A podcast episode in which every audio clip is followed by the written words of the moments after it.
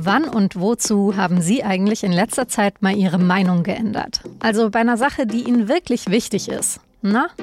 Fällt Ihnen erstmal gar nichts ein? Ganz normal, die eigene Einstellung für die richtige zu halten, das ist nämlich etwas sehr Menschliches. Wie Sie die Weihnachtsfeiertage jetzt trotzdem gut überstehen, mit Menschen, die vielleicht ganz anders denken als Sie selbst, darüber habe ich mit dem Neurobiologen Henning Beck gesprochen. Sie hören auf den Punkt, den Nachrichtenpodcast der Süddeutschen Zeitung. Ich bin Franziska von Malsen und ich freue mich, dass Sie zuhören.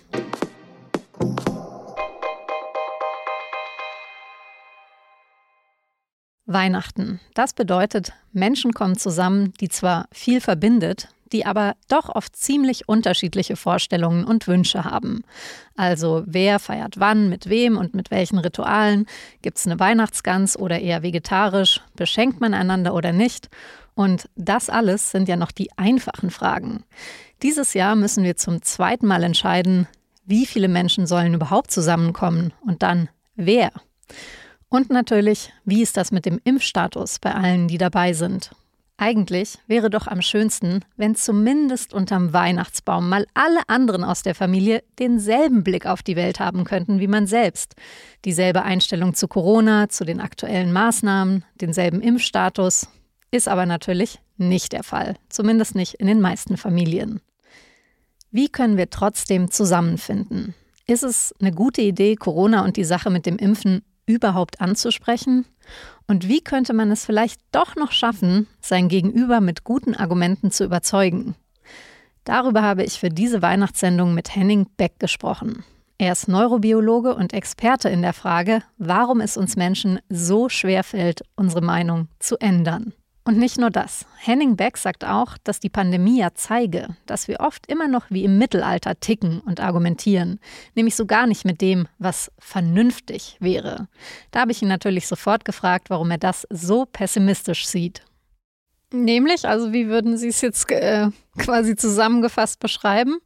Ja, also wir argumentieren sehr viel mit Gefühlen, wir argumentieren sehr viel mit Zugehörigkeit zu Gruppen, wir argumentieren eben nicht rational äh, mit unserem Verstand, wir, wir handeln auch nicht unbedingt so, sondern wir argumentieren danach, was tut mir gut. Wir, viele Menschen begründen ihre Entscheidungen auf einmal aus, aus Bauchgefühl heraus und uns fällt es immer noch schwer, Zahlen fassbar zu machen und äh, mit welchen Argumenten zum Teil gegen durchaus plausible, rationale Entscheidungen argumentiert und agitiert wird ganz ehrlich, das sind Sachen, die hatte man auch schon im Mittelalter in der Pest, wo man sich dagegen gewendet hat, als irgendwelche Lockdown-Maßnahmen damals in Venedig erlassen wurden, haben die Menschen mit den gleichen Maßnahmen reagiert wie heute auch, haben Pestpartys gefeiert und sowas.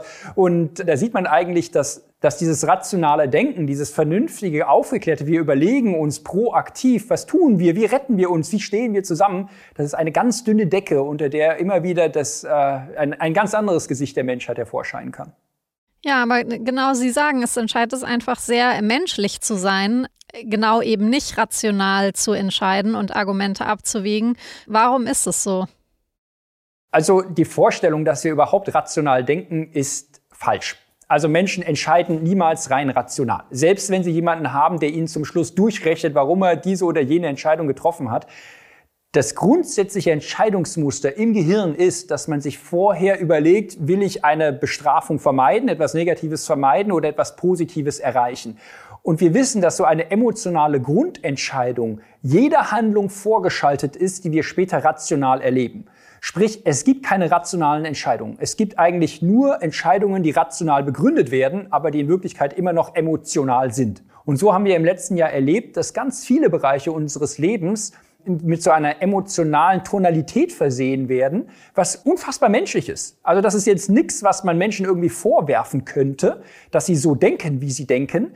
Es ist allerdings in einem, in einem gesellschaftlichen Diskurs oder in einer für gesellschaftliche Entscheidungen, ein Virus verhandelt nicht, ja, wir müssen als Gesellschaft sehen, wie wir damit klarkommen, kann das natürlich gefährlich werden, weil in manchen Bereichen unseres Lebens tatsächlich sachlich begründete Entscheidungen, zum Teil mathematisch begründbare Entscheidungen, tatsächlich einer, einem emotionalen Impuls vorzuziehen sind.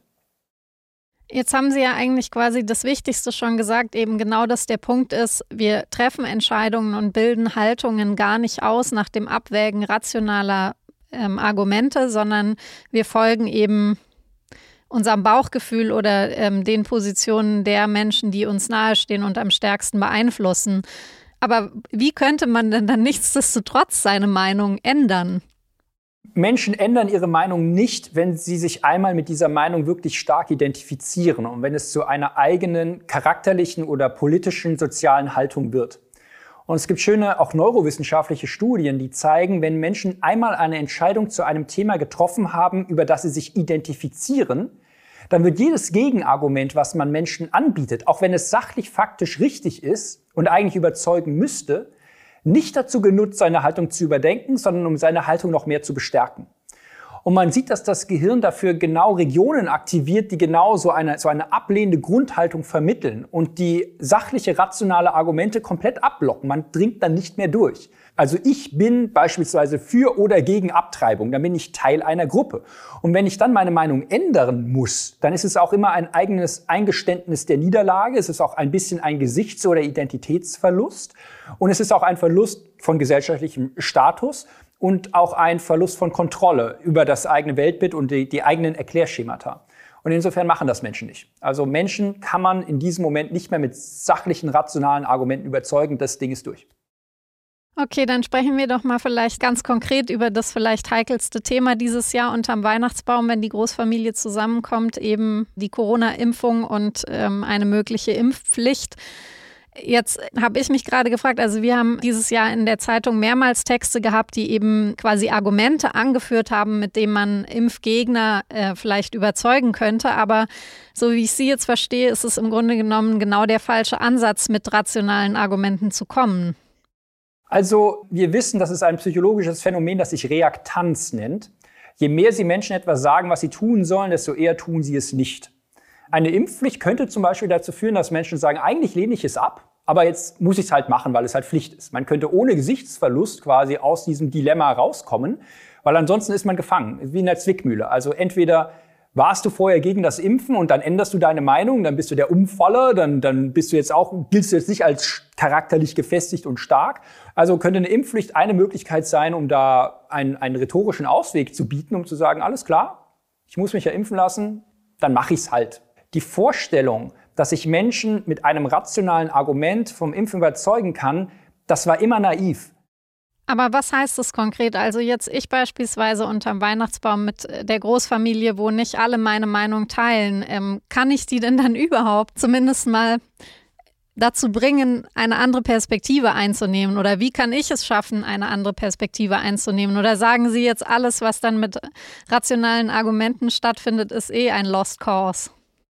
Also wir können niemanden zwingen, die Meinung zu ändern. Also das ist jetzt auch keine plurale Gesellschaft. Ja, das ist, sollte auch nicht das Ziel sein, dass wir alle exakt immer einer Meinung sind. Aber zumindest sollte man sich gegenseitig zuhören. Man sollte auch versuchen, äh, den Diskurs auf zumindest plausible fachliche Grundlage zu bringen.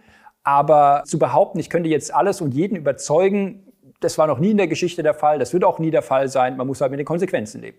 Was wäre jetzt Ihre persönliche Empfehlung, mit welchem Vorsatz ich zum Weihnachtsessen gehen soll oder eben 2022 in all die Gespräche, wo nicht nur Menschen aus meiner eigenen Blase mit am Tisch sitzen?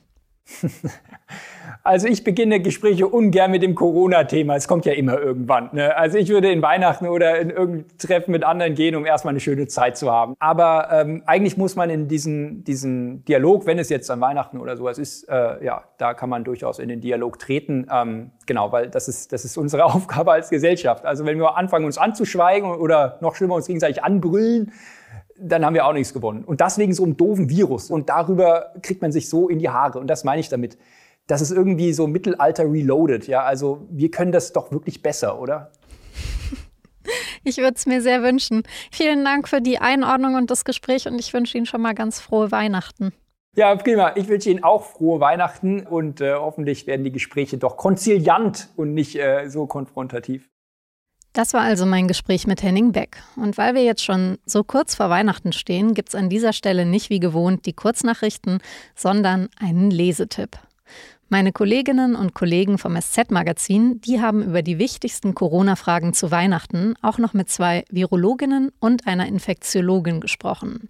Das Ganze liest sich fast wie ein Quiz. Zum Beispiel die Frage, Ihre Verwandtschaft lädt an Weihnachten zu sich nach Hause ein. Zehn Leute unterm Tannenbaum, alle geboostert. Geht das?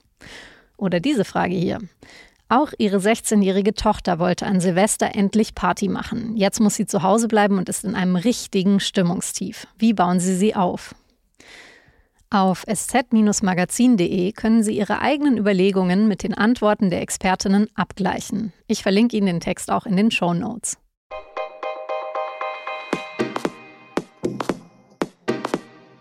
Das war auf den Punkt. Redaktionsschluss war heute 15 Uhr. Produziert hat die Sendung Benjamin Markthaler und es war auch schon unsere letzte reguläre Folge für dieses Jahr, das ja schon ziemlich ereignisreich begonnen hat. Unsere erste Folge 2021, die war über den Sturm aufs Kapitol in Washington.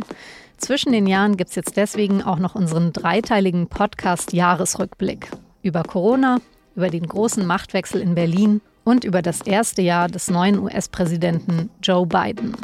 Die nächste reguläre Folge von Auf den Punkt, die erscheint dann nach einer kurzen Winterpause am 10. Januar. Und jetzt vielen Dank fürs Zuhören und ganz frohe Weihnachten.